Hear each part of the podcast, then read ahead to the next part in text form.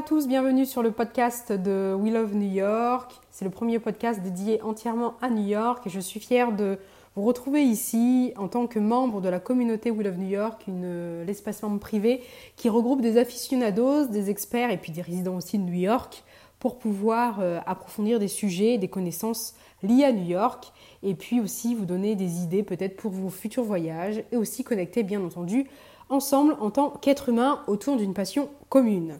Si ce podcast vous plaît, n'hésitez surtout pas à laisser 5 étoiles ainsi qu'un commentaire et à le partager autour de vous. Pour ce tout premier podcast, nous allons parler de Spike qui a toujours été un vrai New-Yorkais dans son cœur, mais aussi à travers ses films. Nous allons parler de son parcours, de son histoire avec la ville et de ses grandes réalisations, de ses actions aussi tout au long de sa carrière qui rendent hommage à sa ville d'amour, New York, et je dirais même à Brooklyn. Alors qui est Spike Lee? Spike Lee, c'est un réalisateur, un scénariste, un acteur, un producteur, un acteur, mais aussi un professeur à la New York University qui enseigne son savoir. Il est né en 1957 à Atlanta, dans l'État de Géorgie, et c'est à l'âge de 4 ans qu'il est venu en fait s'installer avec sa famille à New York, à Brooklyn. Donc on peut clairement dire que Spike Lee, c'est quasiment euh, un New-Yorkais natif de facto.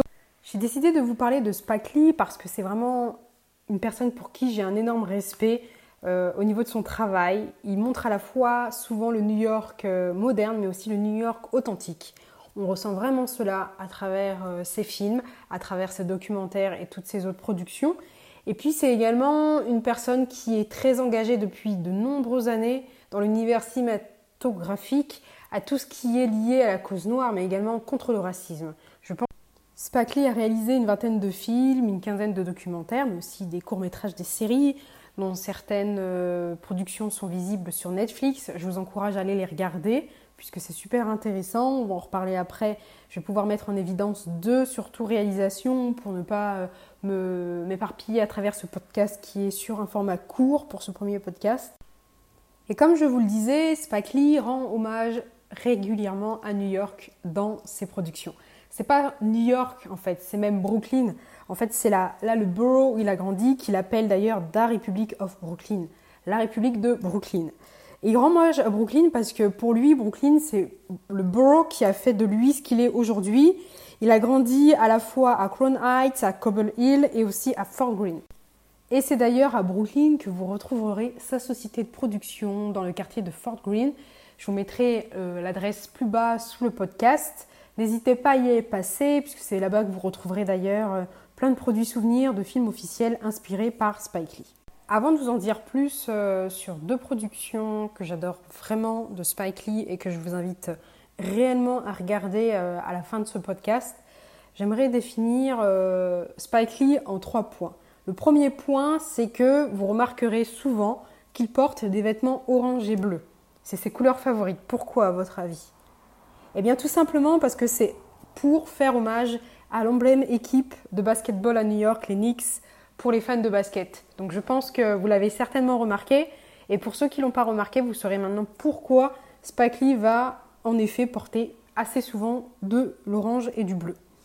La deuxième chose que j'aimerais dire, c'est que vous remarquerez aussi à travers ses productions, si vous allez plus loin que celle que je vous recommande à la fin, que sa signature, c'est le dolly shot, le double même dolly shot. C'est en fait un personnage qui flotte. Vous verrez dans le film, par exemple, euh, celui que je vais vous recommander euh, parmi les deux à la fin, vous verrez que ce personnage qui flotte, c'est l'une des particularités des films de Spike Lee. Et un dernier point que j'aimerais évoquer pour définir Spike Lee, au-delà des points que j'ai même évoqués au début du podcast, à savoir euh, son engagement pour la cause noire et contre le racisme, c'est que Spike Lee est aussi très engagé dans toutes les actions euh, qui sont liées à la ville de New York. Il participe à de nombreux événements. C'est une personne assez accessible, humble, qui euh, va beaucoup aussi faire des événements avec des commerçants, par exemple Bronx Native Shop dans le Bronx. Il s'est d'ailleurs beaucoup exprimé récemment sur le fait qu'il euh, s'oppose fermement à la gentrification, notamment de Fort Greene et de Bed-Stuy. Et il disait d'ailleurs, quand vous emménagez dans un quartier, il faut respecter l'histoire, la culture. Il est vraiment contre la gentrification. Je vous mettrai le lien contre cet échange qu'il a eu euh, avec euh, les médias il y a quelques mois. Alors d'ailleurs, en parlant de gentrification, ça tombe à pic, c'est une bonne transition parce que justement, parmi les deux films qui sont les, parmi les, films euh, qui ont le plus de succès, il y a She's Gotta Have It, qui est en fait une série TV américaine de 19 épisodes, d'environ à peu près une trentaine de minutes, qui traite de gentrification et qui montre le Fort Greene d'avant et de maintenant. Alors pour ceux qui ne connaissent pas Fort Greene, c'est pas un quartier très très touristique euh, à New York. Moi j'ai eu l'occasion d'y dormir plusieurs fois parce qu'à l'époque j'avais mon ami euh, Raphaël quand elle vivait à New York qui euh, vivait dans ce quartier-là. C'est vraiment un quartier que vous pourrez découvrir à proximité du Barclays Centers par exemple et vous avez plein de Browstowns, des maisons typiques avec plein d'allées bordées d'arbres quand c'est l'automne ou bien même l'été.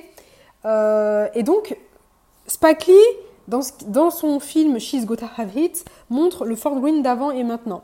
C'est une série qui est diffusée sur Netflix avec euh, Nola Darling. Et à travers son film, il montre justement, enfin sa série, mini-série, il montre combien a changé ce quartier aujourd'hui. Donc il va utiliser euh, New York comme euh, toile de fond pour à la fois aussi raconter ben, l'histoire de cette jeune femme indépendante qui apprend à vivre à New York, Nola, et euh, vous verrez que donc tout au long du film, vous avez plusieurs scènes qui se déroulent à Fort Green Park, qui euh, du coup aussi met en évidence ce que je vous disais juste avant, la différence entre le Fort Green d'avant et le Fort Green d'aujourd'hui. Un autre film que je vous recommande, euh, si je pouvais tous vous le recommander, je l'aurais fait, mais pour que ce podcast reste concis, je préfère vous en recommander deux c'est Do the Right Thing. Do the Right Thing, ça se passe en fait à Bed-Stuy. C'est l'histoire de Mookie qui travaille à Sal's Pizzeria, une entreprise familiale de quartier.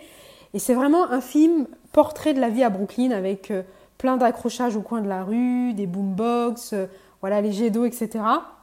C'est un film qui a été entièrement tourné sur un pâté de maison de Stuyvesant Avenue, entre Quincy Street et Lexington Avenue à Bed-Stuy.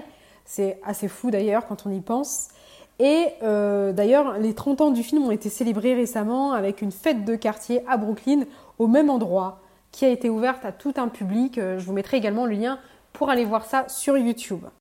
Pour terminer ce podcast, j'aimerais euh, vous recommander 5 adresses que je vous mettrai sous le podcast à découvrir si vous êtes à New York pour aller un peu sur, même si je dirais sur les pas de Spike Lee, à commencer du coup par sa société de production Fort Green. Le deuxième point, c'est Patsy's Pizzeria qui se trouve dans le quartier de Spanish East Harlem. C'est une adresse que je vous recommande d'ailleurs dans le livre euh, à travers l'itinéraire à Spanish East Harlem. C'est une institution dans le quartier. Ensuite, il y a également le Brooklyn Bridge qui est un endroit où Spike Lee adore se promener et qu'il d'ailleurs compare euh, souvent euh, au London Bridge avec beaucoup d'humour parce que c'est incomparable. Euh, également Cobble Hill entre Henry et Clinton, vous avez euh, cet endroit où Spike Lee jouait souvent quand il était enfant. C'était un de ses terrains de jeu favoris. Pour aller un peu plus loin et euh, se retrouver, avoir l'impression d'être dans l'un de ses films, vous avez la Crooklyn House qui se trouve au 7 Arlington Place. C'est l'appartement de la famille Carmichael en difficulté dans le film Crooklyn. C'est aujourd'hui une maison qui est euh, préservée euh, et qui a été rénovée en bed and breakfast et qui a été vendue 1,7 million de dollars en 2013 ou 2011, je ne sais plus. Et vous avez également Fort Green Park qui, comme je vous l'ai dit tout à l'heure, est euh, l'un des endroits, l'un des lieux où se retrouvent souvent les personnages du film She's, Goda Have It, là où ils traînent et où ils dansent. Voilà, j'espère sincèrement que ce premier podcast euh, autour euh, de Spike Lee vous a plu.